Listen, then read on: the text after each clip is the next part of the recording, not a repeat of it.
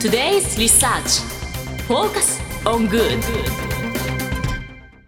さてここからは社会人ならこれだけは押さえておきたいとっておきの情報を教えてもらうコーナー Today's Research Focus on Good です今日は日本能率協会総合研究所マーケティングデータバンク情報コンサルタントの北山ありさんにお越しいただきました。よろしくお願いいたします。よろしくお願いいたします。早速ですが今週のテーマを教えていただけますか？はい、えー、今週のテーマは無人販売ビジネスとなります。無人販売無人販売、はい。俺これ大好き。あ大好き。あのアマゾン GO があはい。アメリカでやった時もいち早くうん体験しに行きました、ー体験しに行ったんですかすごいですね。行きました。えー現地に。うん、こういうのは日本でも来るかなと思ったんですけど意外に来なかった。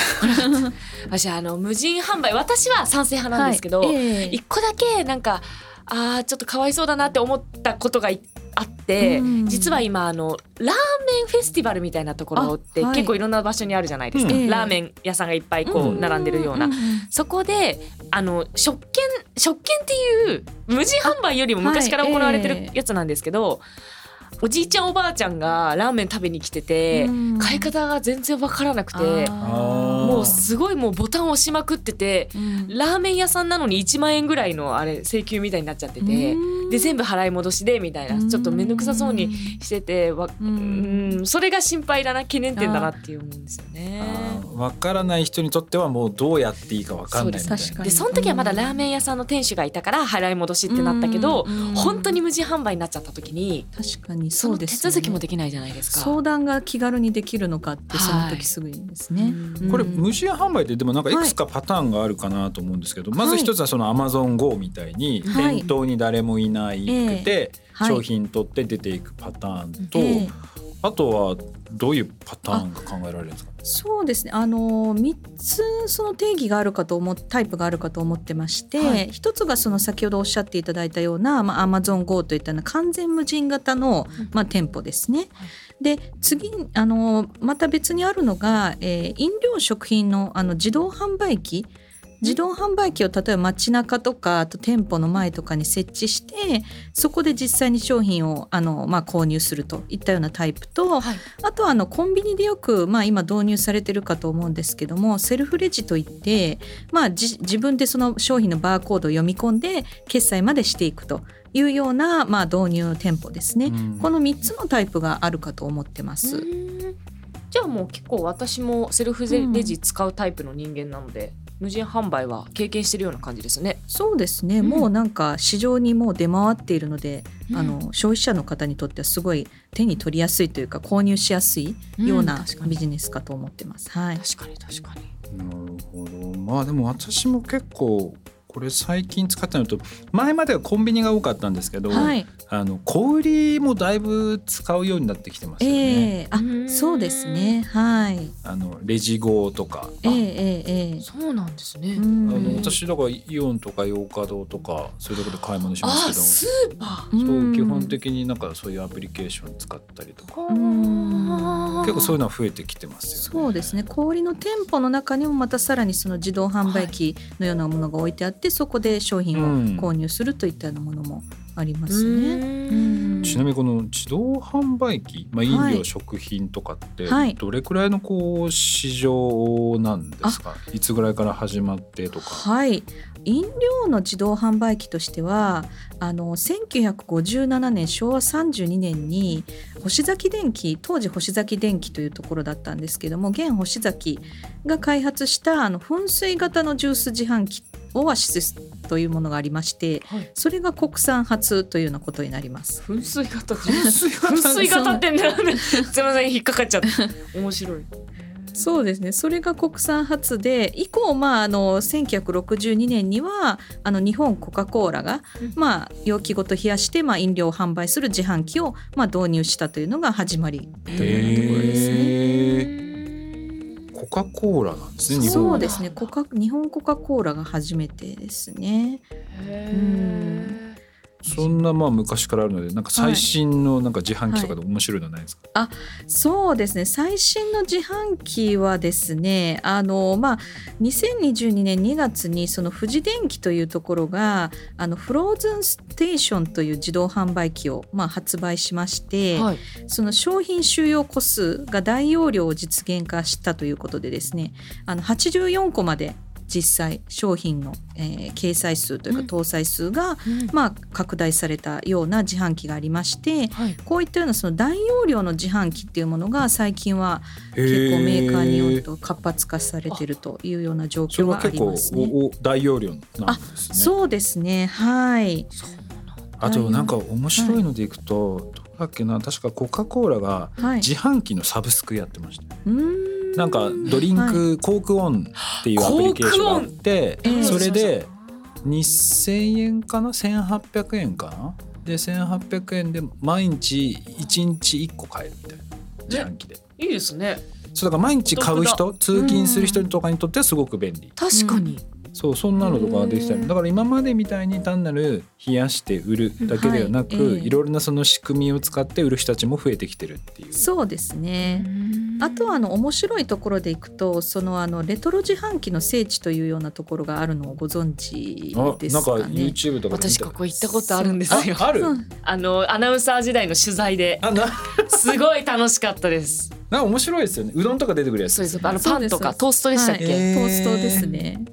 あの群馬県にあるんですけども、そこがあのテレビの取材もよくされていて前あの NHK の番組「あの72時間」っていうあの72時間定点カメラでこえうその様子を撮影するっていう番組でも、はい。あの取り上げられたぐらい結構その今流行りのレトロな自販機であるがゆえにうん。今流行りのビジネスとなっているかと思います。面白かったです、はい素朴なんですよね全部が。そうですね。はい。美味しかったですそうなんですよね。よくテレビでね、うん。あの YouTuber の人も行ったりとかもしますよね。そうですね。あとなんかこう変わったというかはい。成功事例みたいなものとかもなんかあったりするんあですか、そうですね。自販機においてはあの結構その昆虫食を昆虫食。売ってるような自販機があったりですとか。一時期なんかありましたね昆虫食。そうですね。うん。昆虫食自体がまあビジネスとしてもあの市場はまあ飽和というか、まあ、今も成長しているようなビジネスかと思うんですけどもそれにまあ乗っかるという形で昆虫食を自動販売機であの売るというようなところで少し変わった、まあ、特殊なものですね。があるありますね。あれあとなんか餃子とかそういう冷凍食品の自販とかも最近結構見ますよね。ありますねあの京都でも結構実は増えてきてるんですけども、はい餃子をその無人販売ですね、完全に無人販売化してて、まあ、あの埼玉県の餃子の雪松というともともと中華料理店だったところが結構人気なんですけども、後継者不足のもんあの問題に直面したことで、まあ、無人販売ビジネスに着手したというような経緯があってうん今その無人の冷凍餃子を販売する24時間営業の店舗ですね、を拡大しているというような実情があります。そう24時間っていうのは楽ですよね。いやめちゃめちゃいいですよ。ありがたいでおそらくこういうのって近い将来あのマンションの下とかなんあかそういうのにはい。設置されるようになるんじゃないかなっていう気はしてます。確かに。はい、あの実際そういうものをこう出して設置し始めてるところもあるのででアプリケーションで認証して開けて取ってみたいなうん。そういうのはなんか今後どんどん増えてくるんじゃないかなっていううーんそれ便利ですね。そうなんですよ。そうですねあの海外の中国でもあの自動棚と呼ばれる、まあ、自動販売機があるんですけども、はいそれあのウォーターサーバーを先ほどおっしゃっていただいたマンションの地下マンションに設置してですね、まあ、地下などにボトルを保管してマンションの管理人がその自動販売機のウォーターサーバーを充填するというようなことで、まあ、コストを抑えてあのビジネス展開しているというのは中国の事例ではあります。へえ。すごいいやでもうん日本もねこういう、はいなんかコンビニ型タイプのものもあればあとロッカータイプみたいなのもはい出始めてロます。ッカーうんロッカー例えばアプリケーションで頼んで指定した時間にまあそのロッカーに届いていくみたいな。うんはえすごい。そうなんか結構ね例えば東京の丸の内とかだとお昼でもうなんていうんですかその辺のもうお昼のお弁当あ飽きちゃってるんですよね。なんですけどなんか毎週週替わりで変わって日本中の面白いお弁当がアプリケーションで注文して、うん。午前中の朝何時までだっけな9時か10時までに注文するとその指定した場所に温まった状態で12時に入ってくる。えー、すごい。で保温状態でずっとあったかいんですよ。うわーすごい。一回そういうのやってみたいですね。そうすんげえ楽なんですよ。すげえ楽。うん便利ですよね。そう、うんなん。かこういうのどんどん広がってくるのかなと思うんですけど、やっぱりうん。導入はやっぱはい。コストが高いんですかね？そうですね。あのまあそういったその完全無人店舗型だとどうしてもその最初の初期費用の投資コストがですねかなりかかるということで、うん。まあ、犯罪対策のための例えば防犯カメラだったり万引き防止システムだったりを充実するっていうまあ必要条件がありますのでその分たすごくコストがかかるとでその投資コストを回収できるくらいの売り上げをまあ上げるっていうことがまあ非常に重要な要素になってくるかなと思います。この辺もねなんかその技術が変わってくるとひょっとしたらもっとね大幅にこう下げるような。あものっていうのも出てくるんじゃないかなってでこの時に私使えるんじゃないかなと思ってるのはオールドテクノロジーなんですよね。で何かっていうと、はい。例えばインドとかって決済をまず日本だとフェリカチップを使って決済するじゃないですか。なんですけど音波を使って決済するんですよ。あそう。ーはい。あのピーヒョロヒョロじゃないんですけど人間の耳には聞こえない周波数をこの電話電話をかけるのは全ての携帯電話できるじゃないですか、はい。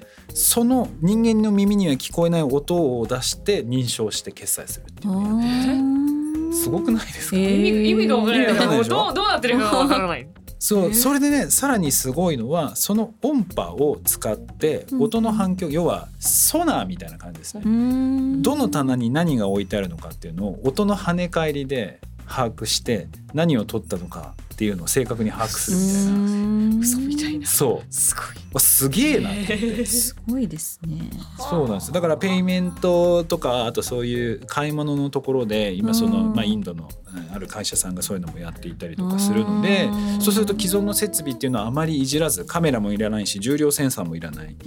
スピーカーがあればいいのかな？とあとはその受信センサーかな。それあればできるのでなんか日本もね今すごい高くなってるんですけど、まあ、そういうテクノロジー、ね安く抑えるのができると、はいなんか進んでくるんじゃないかなっていう気はしました。そうですね。確かにはい。でも実際今日本はその無人販売店みたいなものとか、まあそういうものをやる人たちは増え始めてる。そうですね。実際増え始めてますね。